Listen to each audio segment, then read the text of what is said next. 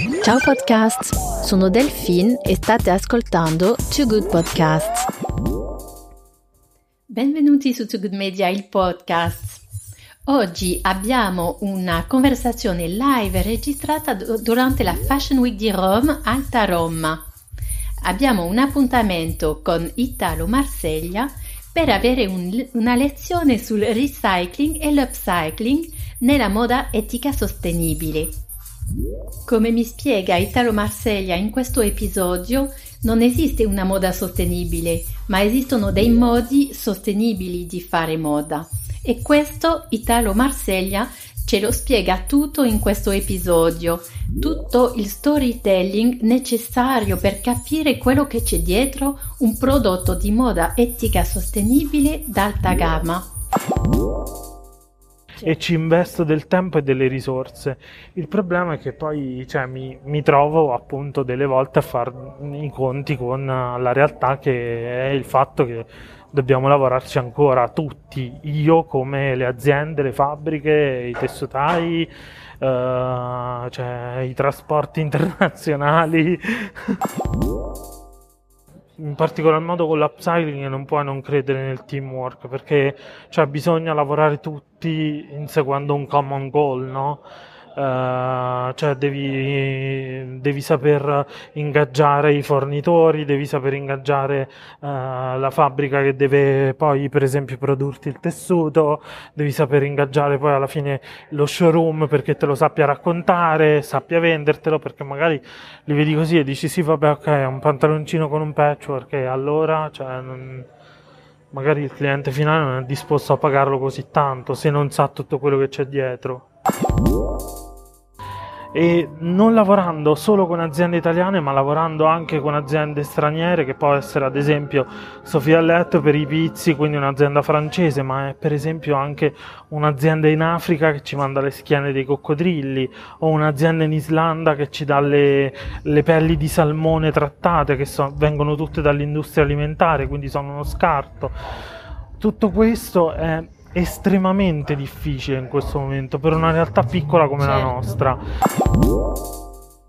Almeno l'approccio che io ho deciso di prendere su questo filone della moda etica sostenibile, quindi questa dell'upcycling, può essere un'ottima soluzione per la moda, perché Greenpeace appunto ci dice non esiste una vera moda sostenibile, ma esistono dei modi sostenibili di fare moda. Il miglior modo per aiutarmi a far conoscere Too Good Media è di condividere questo episodio con un amico o un imprenditore del settore fashion o arte. Adesso lascio la parola alla nostra conversazione con Italo Marseglia.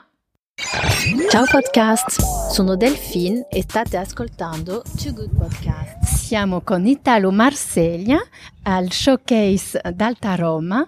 Donc, Italo è un abituato adesso d'Alta Roma eh, con il suo marchio eh, Sustainable, eh, Eco Green, eh, molto eh, conosciuto, mirato eh, a Roma in Italia e ehm, Italo ha anche la particolarità, eh, essendo eh, diplomato dall'OIED, eh, la famosa scuola di moda italiana, eh, di eh, lavorare per l'OIED sui progetti speciali eh, sulle tematiche eh, della sostenibilità in partnership con eh, grandi realtà internazionali. Donc, abbiamo una discussione molto interessante da fare con Italo adesso e la, lascio Italo eh, presentarsi e eh, proviamo anche di conoscerlo meglio oggi. Eh, ciao, io sono Italo Marseglia e sì, ci troviamo a Showcase ad Alta Roma, questa è la mia quinta edizione di Showcase, io sono ospite di Showcase dalla prima edizione. E mm, è sempre stato un format che funzionava per me perché appunto mi dava la possibilità come designer basato su Roma di insomma eh, far conoscere di più la mia realtà partendo da un piccolo centro che poteva essere Roma ma che poteva arrivare poi a, Uh, insomma ad attirare attenzioni e partnership uh, di business più grandi e per me è stato esattamente così Uh, sì, come dicevi tu, io lavoro appunto come consulente e una delle mie consulenze appunto nella scuola dove mi sono diplomato, cioè l'Istituto Europeo di Design e adesso lavoro con gli Ed Italia come direttore dei progetti speciali. E l'ultimo progetto che ho seguito è un progetto molto bello, molto nelle mie corde, perché appunto io seguo quello che è il mio brand, eh, segue una filosofia eco-green di prodotto, quindi produciamo delle cose che sono sì di alta gamma, però etiche e sostenibili. Sostenibili perché sposano le tecniche dell'upcycling, quindi diamo nuova vita a quelli che sono elementi di scarto, uh, cose destinate al macero, insomma facciamo un riciclo creativo di uh, materiali di origine preziosa e um, sostenibile perché appunto ci ci impegniamo nella, nel rispetto di tutta la filiera, quindi non solo nel passaggio della produzione o solo nel passaggio della materia prima, ma tutti gli step sono garantiti. Il fatto che ci sia anche il rispetto di tutti i lavoratori coinvolti ci rende anche un brand etico, oltre che sostenibile. E dicevo, l'ultimo progetto che ho seguito è con uh, Greenpeace Italia e il consorzio italiano Detox, che è praticamente questo consorzio di aziende eh, che produce ehm, tessuti nella zona di Prato, quindi vicino Firenze. Prato nasce su una falda acquifera eh, e per volere di queste 48 aziende loro cercano di limitare appunto seguiti da Greenpeace perché è una cosa che è nata insieme a questa organizzazione cercano di limitare eh, l'immissione di uh, materiali e metalli pesanti all'interno della falda acquifera. E da quando esiste il consorzio penso sia ridotto di più del 52% questa immissione Ah sì, donc euh, oui, ci so, da tutte le parti uh, ci sono, c'è, c'è la volontà uh, di, di uh, avere un impatto minore sull'ambiente sì. e quindi donc Greenpeace Uh, le, le, realtà di Prato, i studenti dello IED. Sì, io con Greenpeace per esempio ho imparato che um, l'impatto ambientale, come dicevi tu, è una cosa importantissima, nel senso uh, proporre quella che è una moda ecosostenibile, ma andando a produrre qualcosa di nuovo da zero, ha comunque un impatto ambientale molto forte, sì. perché nel momento in cui tu metti in piedi delle produzioni stai automaticamente immettendo CO2, stai mettendo in moto risorse elettriche, stai mettendo in moto una serie di uh, cose di per sé inquinanti. Se vai a costruire delle aziende produttrici da zero, questo considera è un altro impatto ambientale ancora più forte perché vuol dire costruire, quindi snaturare un paesaggio naturale e contaminarlo con delle costruzioni, insomma, dettate dall'uomo. Quindi ho imparato che almeno l'approccio che io ho deciso di prendere su questo filone della moda etica sostenibile, quindi questa dell'upcycling, può essere un'ottima soluzione per la moda, perché Greenpeace appunto ci dice non esiste una vera moda sostenibile, ma esistono dei modi sostenibili di fare moda. E oggi eh, possiamo, cioè, si capisce dall'impatto ambientale che creare, inventare eh, materie innovative possono non essere sustainable. Sì, non è sempre ouais. sostenibile.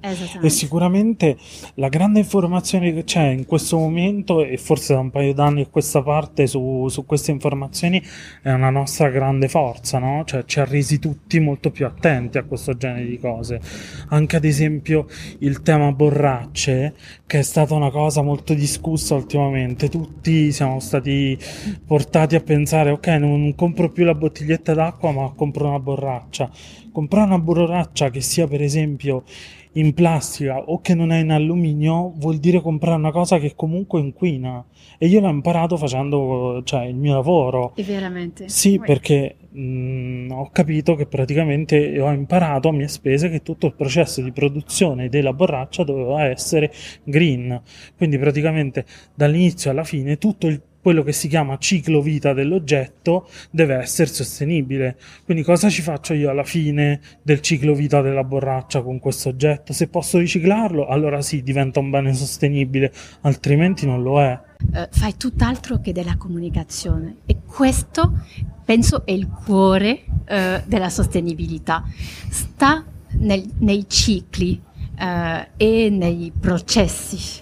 Sì, sì. eh, da- dalla A alla Z e quindi eh, ehm, dopo si può fare comunicazione storytelling, ma quello che stai facendo eh, sul product design, ma anche eh, la- le materie prime, eh, la distribuzione, avere una, una visione ampia del ciclo è chiave sulla sostenibilità. Sì, sì, ma ehm, è una cosa che, eh, con la quale mi sono scontrato io stesso quando ho deciso che il mio brand doveva prendere una svolta sostenibile.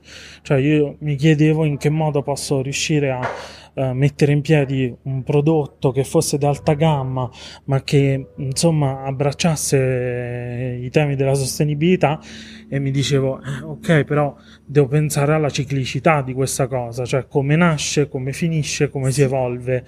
E un- uno dei focus del mio prodotto è sempre stato quello di proporre dei pezzi che nel guardaroba del cliente finale non durassero una stagione, ma che ci stessero per X anni, cioè quanto una persona si sente di poterli avere e che non durino appunto un tempo limitato, ma che abbiano una durata qualitativa molto molto alta. Questo vuol dire che, ok, cioè se decidi di buttare un cappotto è perché lo stai decidendo tu, ma quel cappotto può avere una, una vita cioè, veramente tanto lunga con lo studio di materie prime, eccetera, che facciamo. Poi usando solo materiali naturali, questo per esempio ti permette di poter dare una seconda vita. Per esempio CD, quindi Consorzio Italiano Detox su Prato, dà una seconda vita alle lane.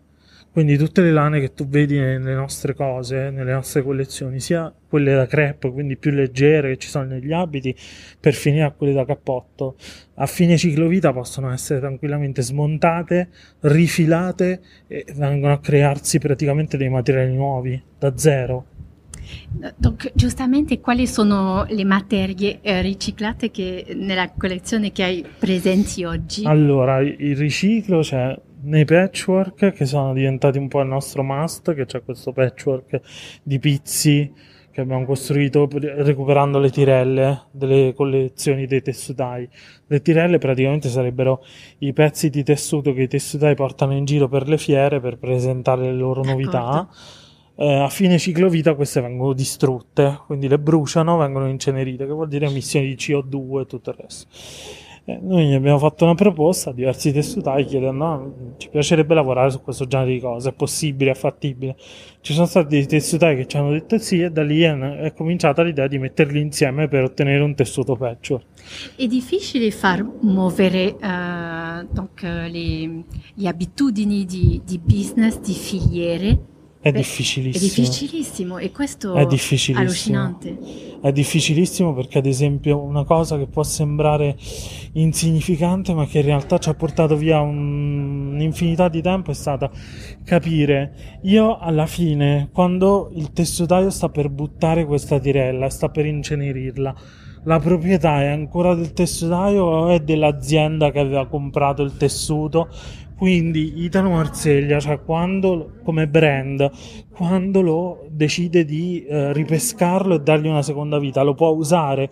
E questo è successo soprattutto con i pizzi di Sofia Let, perché loro lavoravano con Ah, grandissime maison, da Chanel a Dior, a Hermès, eccetera, eccetera. Cioè noi ci siamo trovati a fare i conti con questo genere di maison. Sì. Quindi prima sì, di... perché I- Italo ehm, lavora con eh, la dentelle française. Sì, e, mh, prima di cioè, rischiare delle cause insomma da, Certo. da questo genere di aziende è stata una cosa sulla quale dovevamo capire, avere una pienezza di, di conoscenze. E alla fine è- siamo riusciti ad avere la, la certezza che usandole in questo modo potevamo continuare. E ormai siamo alla quarta stagione in cui c'è questa collaborazione continua e anzi la cosa bella è che adesso ci sono aziende che chiedono loro a noi di poterci dare le tirelle o eh, che ne so, le prove di tessitura, i vecchi scampoli, eccetera, eccetera, per poterci fare delle cose. E un esempio lo vedi su qui.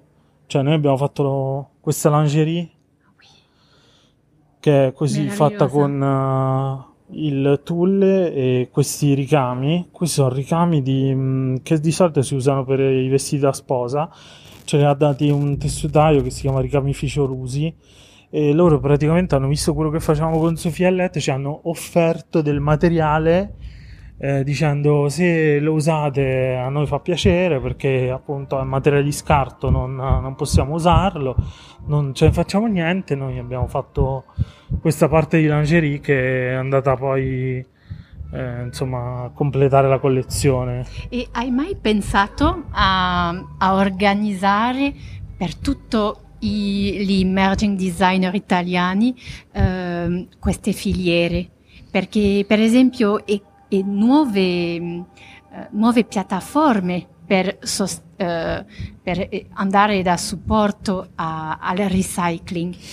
In Francia ho sentito giustamente Oh, non mi ricordo esattamente il nome della piattaforma, lo scriverò negli appunti dell'episodio. Uh, una, una, piattaforma per uh, uh, il recycling delle pelle ah, sì. e per sostenere i, i designer emergenti che fanno fatica a avere i fondi certo. per comprare le materie prime, quindi poter sfruttare delle pelle di case di moda che eh, che vogliono, eh, come dire, che non li usano più. Eh, donc, me, ma mettere una filiera, una nuova filiera in piedi, nuove piattaforme. Allora, sì, in realtà e sì. E lei diceva che aveva tanti ostacoli, che era molto difficile. In realtà sì, nel senso che le idee che mi affallano la mente sono tante. Il problema è appunto tutti, tutti gli ostacoli che io ho già solo nel dover affrontare questa cosa solo per me e non lavorando solo con aziende italiane ma lavorando anche con aziende straniere che può essere ad esempio Sofia Let per i pizzi quindi un'azienda francese ma è per esempio anche un'azienda in Africa che ci manda le schiene dei coccodrilli o un'azienda in Islanda che ci dà le, le pelli di salmone trattate che so, vengono tutte dall'industria alimentare quindi sono uno scarto. Tutto questo è estremamente difficile in questo momento per una realtà piccola come certo. la nostra e tenere le redini di tutto questo in alcuni momenti diventa estremamente complicato perché magari ti trovi in due giorni in cui c'è il pacco che arriva dall'Islanda allora te lo bloccano in dogana perché non capiscono che dentro c'è la pelle di salmone allora tu gli devi spiegare che no quella non è merce che va al mercato cioè quindi non è merce edibile cioè non ce la dobbiamo mangiare quella è salmone ma serve per fare fare le borse. Stessa cosa con i coccodrilli, 10.000 problemi perché in realtà la schiena del coccodrillo cioè, si butta e anche in Africa viene buttata via e io cioè, ti lascio immaginare che leggi sullo smaltimento di rifiuti ci possano essere in Africa. Quindi quando noi le importiamo in realtà quelle non sono soggette a CITES, che sarebbe questa regolamentazione sì. che c'è sull'importazione dei pillami pregiati Invece, a quanto pare, poi arrivano in dogana, cambiano tutti idea, quindi io mi trovo a fare cioè, il ping pong tra la Toscana e vai in, vai, vai in aeroporto e vai alla dogana a Napoli e vai qui e vai lì. Quindi in realtà sì, però è estremamente difficile. Questo tessuto, per esempio, è banano. E, um, l'ho trovato da un fornitore brasiliano cioè praticamente il banano quando finisce il ciclo vitale, cioè una volta che l'albero ha portato i frutti, si secca e quindi poi loro disboscano e ripiantano. Però in realtà i fusti poi praticamente cioè, sono utilizzabili, quindi c'è, c'è, una sperimentazione su cosa fare con queste fibre particolarmente lunghe del fusto e una cosa è praticamente questo tessuto che sembra un lino, no? Cioè la mano è molto leggera, molto bella, è piacevole e ha questa lucentezza che sembra quasi serica. Però appunto, cioè, come dicevo prima, già riuscire ad ottenere questo genere di cose e starci dietro dal punto di vista logistico è eh, estremamente difficile. In questo momento è troppo difficile. Io penso spesso a come poter mettere insieme tutta una catena di uh, approvvigionamento, soprattutto per i giovani designer di materiale sostenibile perché poi mi ritrovo anche a scuola che i ragazzi mi chiedono, mi fanno domande, eccetera. Allora cerco di aiutarli, però ad esempio un altro, un altro argomento è il fatto che molti giovani ragazzi a scuola eh, non hanno accesso a questo genere di aziende perché non possono. E non so, in questo momento è un, um, è un lavoro step by step, Sì. nel senso che cerco di perfezionarlo ogni stagione, ogni collezione cerco di perfezionarlo un po' di più e cerco di mettere a posto le- i tasselli di un puzzle. Quando andranno tutti a posto, magari riuscirò a fare a dar vita a un progetto più ampio. Sì. Questo mi piacerebbe molto. Ad oggi in Italia c'è ancora anche tanta, tanta resistenza. Per esempio, il mio studio si è occupato anche del rifacimento delle divise del parco archeologico del Colosseo e abbiamo curato la nuova identità visiva del parco. Eh, lì uno dei, mm, uno dei main focus del direttore era voler essere sostenibile, ma è stato un obiettivo che purtroppo abbiamo dovuto abbandonare strada facendo perché molte delle leggi che ci veniva chiesto di rispettare per la tutela della sicurezza dei lavoratori non ci dava la possibilità di usare dei materiali riciclati o ad esempio che ne so i giacconi invernali del, ehm, di tutti i lavoratori che stanno all'esterno e che lavorano nel parco dovevano essere antipioggia, antivento. Questo vuol dire delle spalmature che cioè, in nessun modo possono essere naturali cioè io non posso far diventare un tessuto impermeabile senza del petrolio sopra. Sì. e quindi cioè, ci siamo dovuti arrendere a questa evidenza, insomma.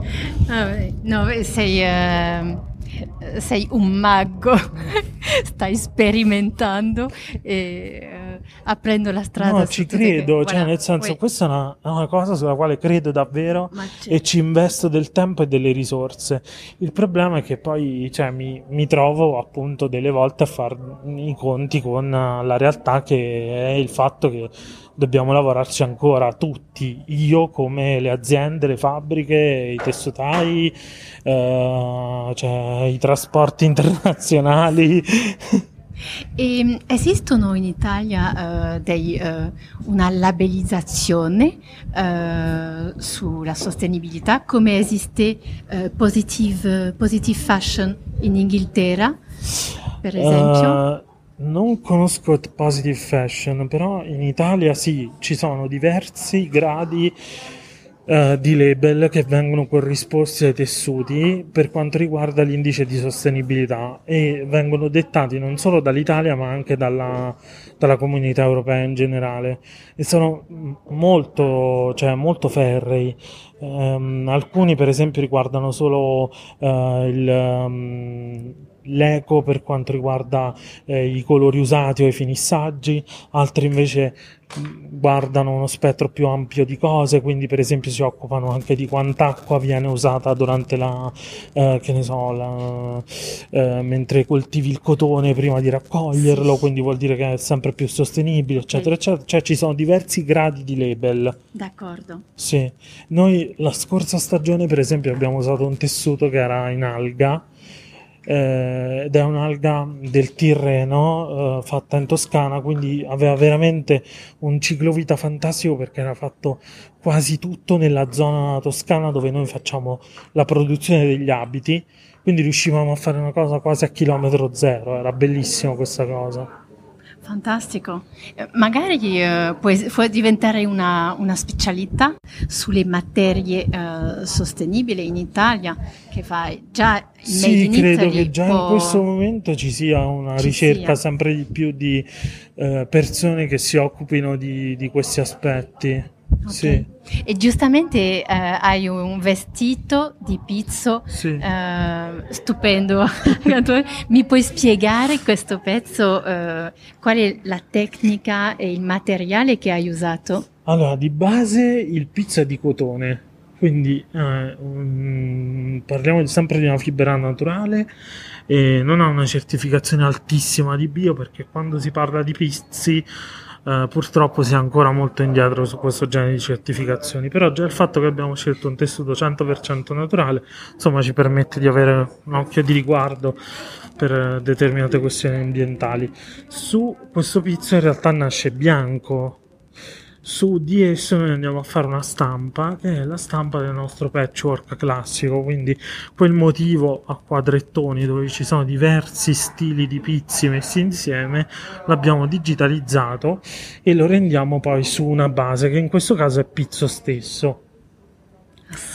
E questo genere di, genere, questo genere di stampa si chiama Eco Green, viene fatto sempre da un'azienda che è parte di CID, quel consorzio di cui ti parlavo prima a Prato, e praticamente questo genere di stampa permette di non avere dispersione d'acqua durante la, la stampa né dopo questo cosa vuol dire? Che non immetti sostanze pesanti nella falda acquifera alla fine, non hai dispersione di sostanze pesanti, non hai dispersione di metalli pesanti, in più non c'è dispersione d'acqua, quindi è veramente un passo avanti nella stampa e non ti cambia la mano, cioè nel senso che solitamente questo genere di stampa è molto dura, sembra quasi una patina sopra i tessuti, quindi va ad indurirli, invece sono riusciti attraverso una sperimentazione, insomma, prova e riprova e riprova, siamo riusciti mm-hmm. ad ottenere questo genere di, uh, di risultato finale che mm, rende molto, cioè guardarlo da lontano non capisci esattamente cosa succede su questo genere di tessuto, no? È sì, mi piace moltissimo e devo dire che uh, è molto piacevole da toccare, bellissimo, è stupendo, secondo me avrà una lunga vita. Speriamo. E i grandi brand uh, come si comportano uh, sul recycling?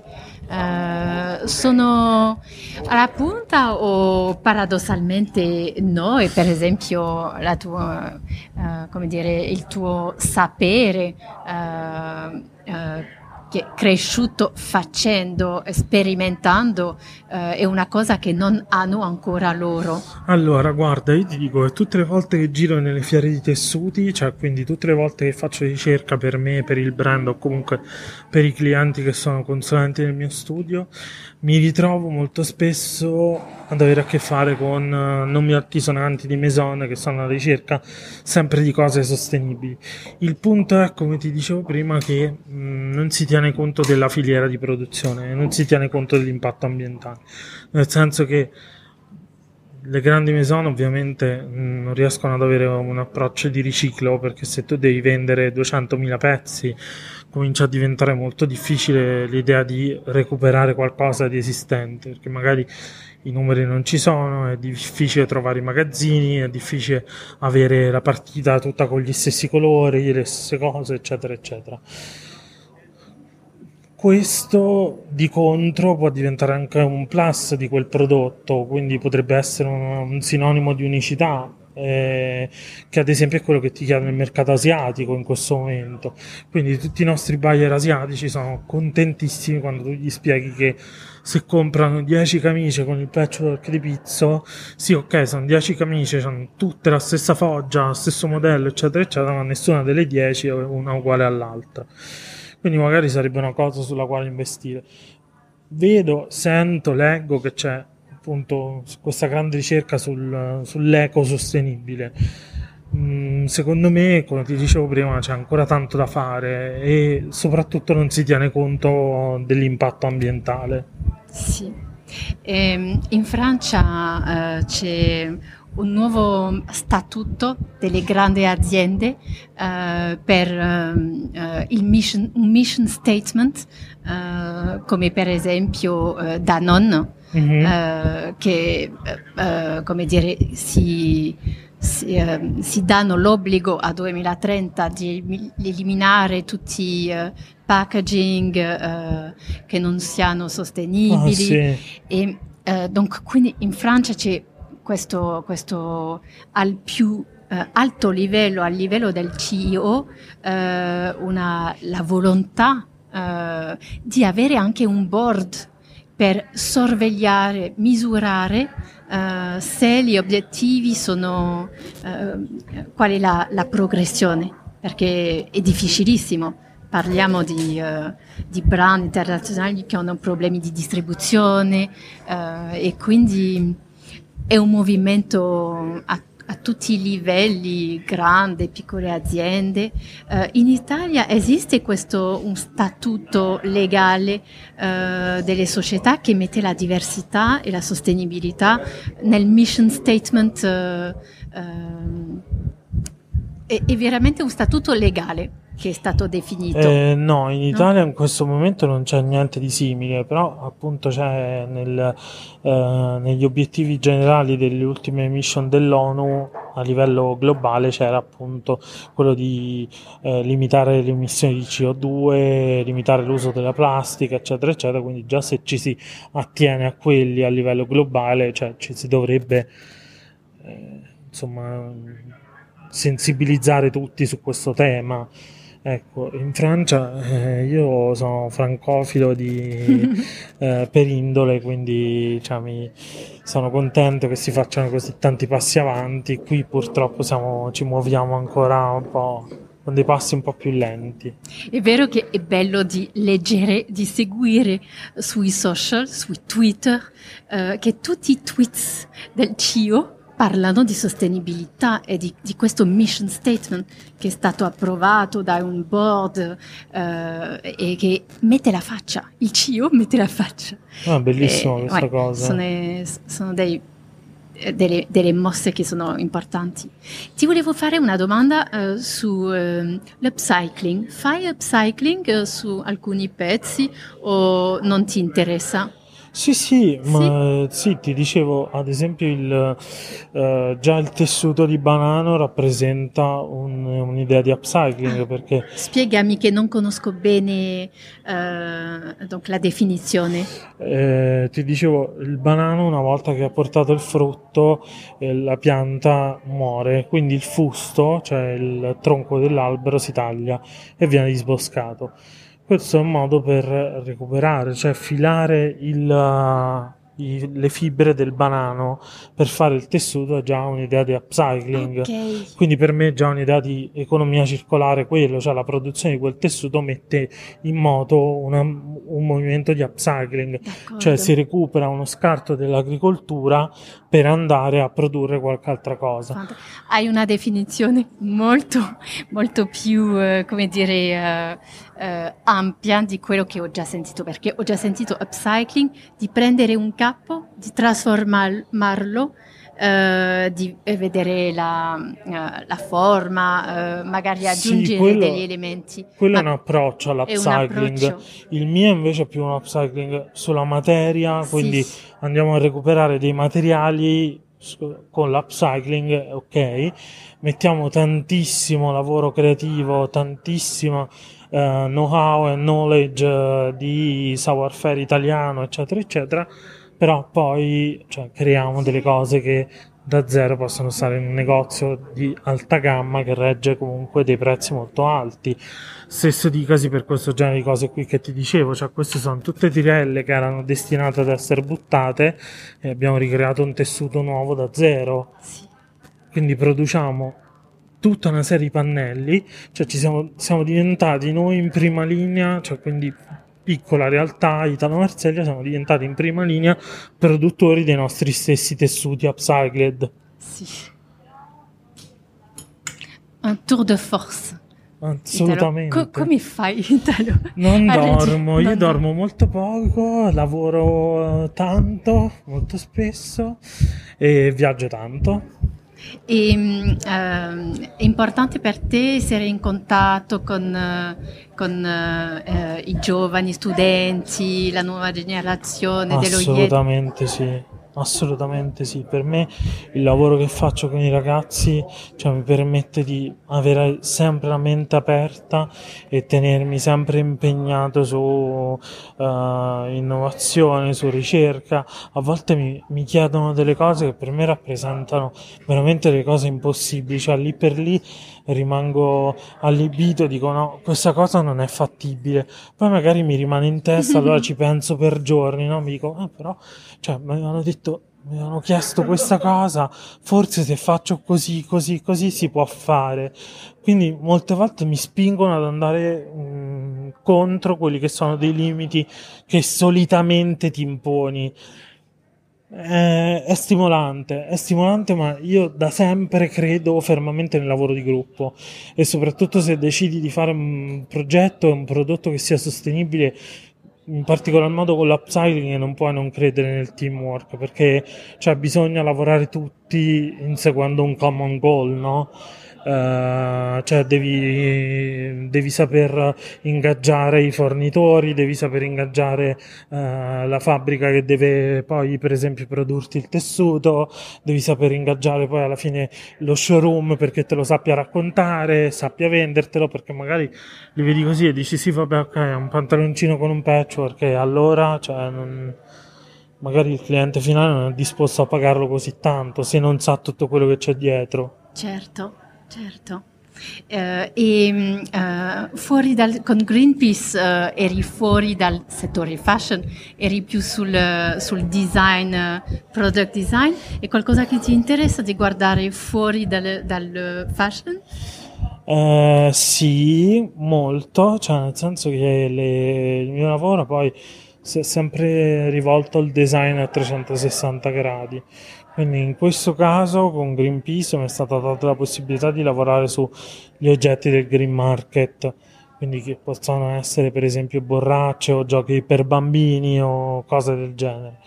Ma ad esempio con il mio studio ci siamo occupati anche di bioarchitettura, cioè abbiamo seguito i lavori degli, dell'interior design di un boutique hotel qui a Roma, abbiamo cercato di essere nei limiti del possibile più green, uh, più green possibili. Poi è normale che all'interno di una struttura ricettiva come un albergo dove lavi le lenzuola tutti i giorni non puoi essere sostenibile, cioè, è impossibile. Però per quello che riguardava l'architettura ci abbiamo provato. Bene, sono contentissima di, avere, di ti aver trovato oggi. Finalmente, per, finalmente dopo due anni che eh, ci incrociamo, riusciamo a avere questa discussione e eh, donc seguirò i tuoi progetti. Grazie. E sono contentissima di, uh, uh, di, averti avuto sul podcast di Too Good Media e scriverò anche l'articolo in francese, quindi il pubblico francese um, uh, saprà cosa fa Italo Marseglia Bene. per il recycling e l'upcycling. e possono nascere dei progetti uh, uh, transalpini, perché io ci credo molto a, a creare ponti tra Francia e l'Italia su questi, su, su questi temi perché c'è la volontà, c'è il patrimonio eh, eh, culturale, eh, condividiamo nell'export, eh, abbiamo dei rapporti eh, eh, reciproci. Sì, reciproci. Reciproci, sì. scusami sulla la parola è un po' difficile in italiano. E quindi secondo me anche su queste sfide è importante unire le forze. Sono d'accordo, ma io sono fan di questa cosa dall'inizio, come ben sai, quindi sì. Grazie Italia. Dove ti possiamo contattare? Su un social media? Su, su, uh, da Instagram, Instagram, Facebook, Twitter, Facebook, Twitter, siamo su LinkedIn, ovunque. Ci ovunque. trovate su tutte le piattaforme social tranne TikTok. E, e, tu ti impegni su quale in particolare? Dove sta Italo allora, Io in realtà, dovendo Poi. fare così tanto lavoro di back office su nessuna, sì. ah. eh, sono uno spettro che sta dietro tutte queste realtà social. Eh, ogni tanto guardo a fine giornata Instagram, ma ah, veramente Instagram, poco. Allora. Sì. ok, grazie Italo. Grazie, grazie a te. Alla prossima. Alla prossima. Ciao podcast, sono Delphine e state ascoltando Two Good Podcast. Se volete saperne di più su Italo Marseglia e vedere eh, le immagini delle sue creazioni, andate su toogoodmedia.com, il nostro sito web, dove ci sono tutti i podcast con gli articoli scritti in tre lingue, francese, italiano, inglese. Grazie, a presto su Too Good Media. Ciao podcast, sono Delphine e state ascoltando Two Good Podcasts.